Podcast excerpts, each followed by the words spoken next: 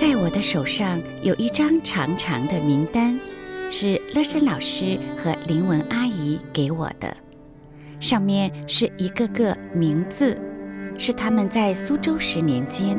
来探访和支持过他们的牧者、传道人和弟兄姊妹。苏州十年宣教，他们是受神直接呼召、直接供应，而不是经任何教会差遣，没有经费上的支持。但他们求告神，给他们所有的需要，神大大的给了他们，不断的差来各地同工，帮助他们在教会里教导、讲道、培训，在灵里给了他们极大的支撑。张家木是第一位来探望我们的，刘牧师和田润峰、王道兴一起来的，丽芳也来过一次，陈正威医生夫妇、林牧师、林师母、Dora 和 John、Judy、邱清泰会长和师母、秦牧师、唐牧师，十年里。乐山老师和林文阿姨将这些名字记在本子上，记在心里，纪念他们的友情，纪念神的恩典。老师继续数点说，还有基督徒会堂差派的李长老、周牧师、李地华传道，台湾台中的杨善国教授。和宋木珍姊妹，洛杉矶的孙传道，新加坡的程牧师刘传道也多次来帮助我们讲道、培训、辅导。二零零七年九月，一位叫 Don Gooding 的美国牧师从印度来到苏州拜访乐山老师，他告诉乐山老师说。是圣灵差他来，要帮助他们建立苏州传道人联合会。老师向我介绍这位古顶牧师的宣教经历，深深打动了我。老师说，他原来是一个呃一个公司的老板啊，他原下有一百多个员工啊，员工那工厂呢，当然一定呃很赚钱啊。最后他被神呼召，呼召以后他就把他工厂卖掉，卖掉以后他就去读神学，啊，四年毕业以后，牧会了四年啊，神就呼召他去做宣教师。嗯，那个时候他他已经结婚就有两个孩子啊，他太太呢得了小儿麻痹症，啊是坐轮椅的，但神呼召他，他就义不容辞啊，先是一个人就把带到那个非洲，呃。津巴威，呃，津巴威这个国家啊，是在美国呃非洲中部啊，啊那个时候哦原来还可以，他就盖盖了个农场，农场里面就专门这个嗯、呃、接受这些被虐待的呃单亲妇女啊来带孩子的啊，大概二十几个家庭啊，他们就有工作做，然后哦那个这个农场也办得非常有规模，蛮好的。结果呢？三年以后，津巴威的政府要没收他的财产，没收财产，所以说他不得已啊，所以说只好啊改到这个印度啊，印度去宣教。印度宣教呢，神呼召他去最低层的那个最最平民啊贫民区去工作。啊，他还给我一张照片看，他那个。这白天传福音，晚上没地方睡啊。他刚去的地方，就睡到街道旁边啊，商店门口，街道打个地铺就这样睡了。所以呢，真是能够吃苦耐劳啊。想想看，他一个一个受高等教育的人，居然愿意到贫民区向他们传福音。我说你怎么传福音呢？他说很简单呐、他到一个地方就这个打了一个就打拿一个鼓，一敲一敲以后，那些人就聚聚拢来了。然后他就呃就就讲他不会那个印度文嘛，所以他就找了一个翻译啊，他讲人家翻啊，然后完了以后发一些糖果啊，每一次都非常 popular，因为很多孩子啊都来听，并且他们那个平民很多都是没有工作的啊，家庭妇女，所以呃，往往他一讲道，可以七八十人呢，可以围观他，这样，这样子他就传福音传了两年，两年，他有一天晚上呢，神就呼召他，他说你要去中国苏州啊，去帮助一个传道人，啊，建立一个联合祷告会。哇！神既然亲自呼召他，他就二话不说买了飞机票啊，就到了这个苏州啊。苏州呢，就经经过人家介绍啊，介绍说有没有一个美国呃来的华人呐、啊，在这边传福音啊？他有，那就是我嘛。所以就这样就找到我，然后他就给给开门见山呢、啊，讲说他是神差他来啊，要帮助我在苏州啊建立一个传道人联合祷告会。啊，因为神的心要要让苏州的教会复兴，所以呢，我就找他那么的诚恳啊，既然是神的啊，那感动啊，我们就重新祷告，然后结果当然神就感动我们，要开始召集这个主办办这个传道人的联合祷告会。哎，因为那个时候我因为有这个圣经学校嘛，所以呢，我有很多学生都是第一次聚会来了四十四十多个啊。各教会的传道人啊，聚会我们的祷告，然后呢，我就讲这个神给我们的意向是要办这个传道人联合祷告。那么大家都不熟悉呢，那个 Don Gooding 啊，牧师就建议我们办一个传道人退休会啊。所以我当场我就说，我们愿意办一个传道人退休嗯退休会，要需要场地嘛。刚好有一个弟兄啊，他那个时候呢盖了很多的。那 building 啊，没有卖出去啊，没有卖出去啊。他说可以用他的地方，我们就说好，那就所有的传道人啊，假如说有家眷也可以带去啊。我们四十多个传道人嘛，啊，家眷同工，那去了大概七十多个人，是两天两夜啊。在里面呢，我们当然有短讲啦、祷告啊、诗歌敬拜啊，啊，很多那个他们私立学校的学生也来参加嘛，他们的乐队啊，这诗班啊，所以非常非常热闹啊。那么两天下来，大家的感情也非常融洽了，然后就开始了这个成立的这个苏州传道人联合祷。这个祷告会非常非常有意义。那神知道我们所有的教会的复兴必要从祷告开始，所以这个传道人联合祷告会成给你点了一把。此后，这位古顶牧师先后六次到苏州。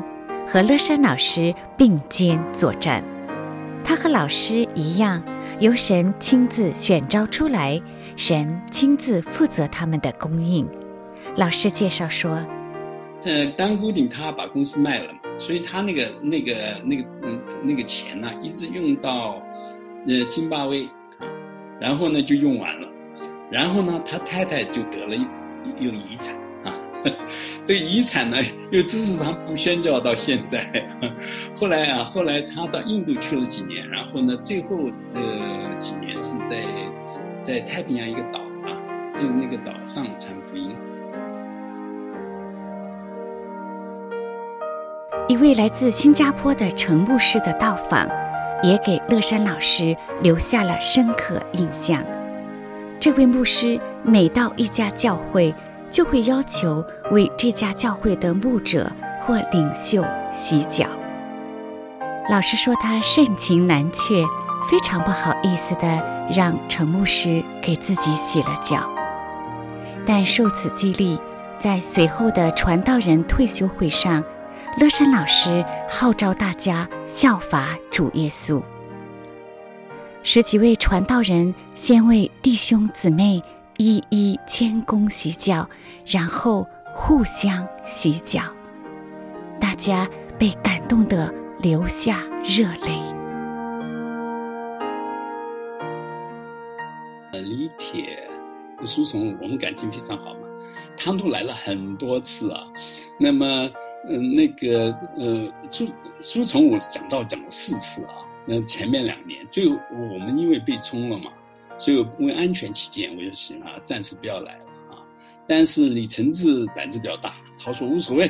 他每年都要来两次，对我们很很大的那鼓舞，并且我们那个常常就一起一起祷告嘛，分享大家在中国那个施工嘛，北平、北京的、上海的，还有这个南京啊，我们苏州的刘牧师和秦牧师来探访我们，然后我们就安排了我们的同工啊，我们的弟兄姐妹，嗯、一起到太湖旅游啊。我们嗯、呃，订了一个一个大巴士啊，浩浩荡荡啊，四四十多人就到了太湖啊，大家玩的非常的尽兴。没想到这件事情啊，就被公安局知道了啊，所以礼拜六是原来安排刘牧师和秦牧师来讲道啊，做童工培训。一开始的时候，我们还没有开始这个嗯讲道，唱完诗歌，一大堆公安局的人就来了，就到叫了我刘牧师、秦牧师啊一起。把我们抓到公安局去问话。那么为什么罚款呢？主要是因为他们嗯住在我家，必须要登记啊，外国人必须登记，要不登记就要罚款，所以罚了四百元。所以礼拜六啊，我们嗯这个培训就没有举行了。礼拜天我们原来计划在我们教会这个讲道的，但是他把我们教会关了。所以，我们我们就只好改到公园里面。公园里面，我们怎么办呢？就是弟兄姐妹们有坐有站，安排在四周啊。呃，刘牧师在中间啊讲道。刘牧师后来说，这是他有生以来第一次在公园 讲道，心里忐忑不安。但是呢，呃，神的安排就是那么顺利啊，居然从头到尾都没有人打断。兄弟相爱，撼山河。这一批批的弟兄们，将主的爱和温暖，源源不断地送进苏州城，送进乐山老师和童工们的心里。老师说，二零零三年他初到苏州时，苏州约有五万多名基督徒。到二零一二年，他离开时，苏州的基督徒人数已经达到二十五万人。老师在二零一二年被当局限制入境，他被迫离开了苏州，离开了这个他为之献身十年的城市。他为这座城市留下了他建立的教会，为教会留下了他精心培养的领袖，并为教会留下了沿用至今的长老管理制度。如今，满头白发的乐山老师继续履行主的托付，培养合乎主心意的门徒。他说：“在苏州，嗯，十年，其实我一直在培训童工。”呃，一必须要有年轻的一个呃弟兄姐妹来呃接班，嗯，做这些教会侍奉的事工，所以我已经一一直坚持让他叫弟兄姐妹代职侍奉，啊，就是要在教会里面嗯带查经啊，嗯训练他们讲道，然后呢怎么样来呃辅导啊探访弟兄姐妹。这一直是我的负担。我是觉得这些传道人啊，必须要呃很好的栽培教导啊，让他们能够上手，嗯，做这些教会必须要做的事工。那这个负担我一直有，那一直到后来呃回到书是两个啊，那我的重点就从这个建立教会啊，变成了。门徒，门徒训练，啊，因为这个负担一直在我心里，所以呢，我就跟嗯向前一起办了这个嗯 freefilm.com 啊，目的就是把所有的我觉得需要的门徒训练的材料放在 freefilm.com 里面，啊，那么就可以让弟兄姐妹自自学，啊，那么他就要我真正把我所学的东西能够，嗯。找到这个接班人能够接下去，所以我就十月六号我就要开始开这门课程。的目的呢，就是把我所学的啊，那我记得的，呃，神怎么样造就我的一些这些功课啊，要好好的交代啊，让这个弟兄姐妹能够一个传承啊，能够接班。其实神的心意是要建立所有的弟兄姐妹，他的儿女，成为神国度的工人。所以他呼召我们，不只是要我们信耶稣，啊，是要我们照着神的法则来过我们的生活，让我们成为神合用的这个器皿，啊，成为神合神心意的门徒，啊，那么所有这个传福音、宣教，这是门徒训练的一个手段，它目的是要造就。所有的弟兄姐妹成为神国度的工人，这是神原来的心意啊！假如说我们明白神的心意，我们就知道，我们无论在什么时候啊，都是在神手中要塑造的一个器皿啊！神的心意要让我们在我们的一生有生之年，被他塑造成为小耶稣基督，有耶稣基督长成的身量。然后呢，用我们来做神要做的事工，啊，我们必须要有这个观念。然后我们在世上度日过日子的时候，其实呢，就是我们怎么样被神培训，作为神国度工人的时间。所以，我们假如真的明白这个神的心意，我们一生的主要的事工，就是怎么样来，呃，相信。主耶稣基督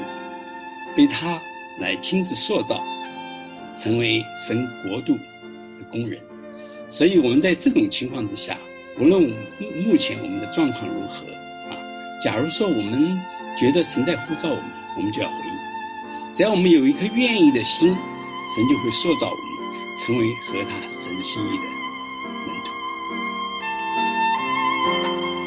你准备好了吗？亲爱的弟兄姊妹，谢谢您收听苏州宣教十年人物访谈李乐山老师。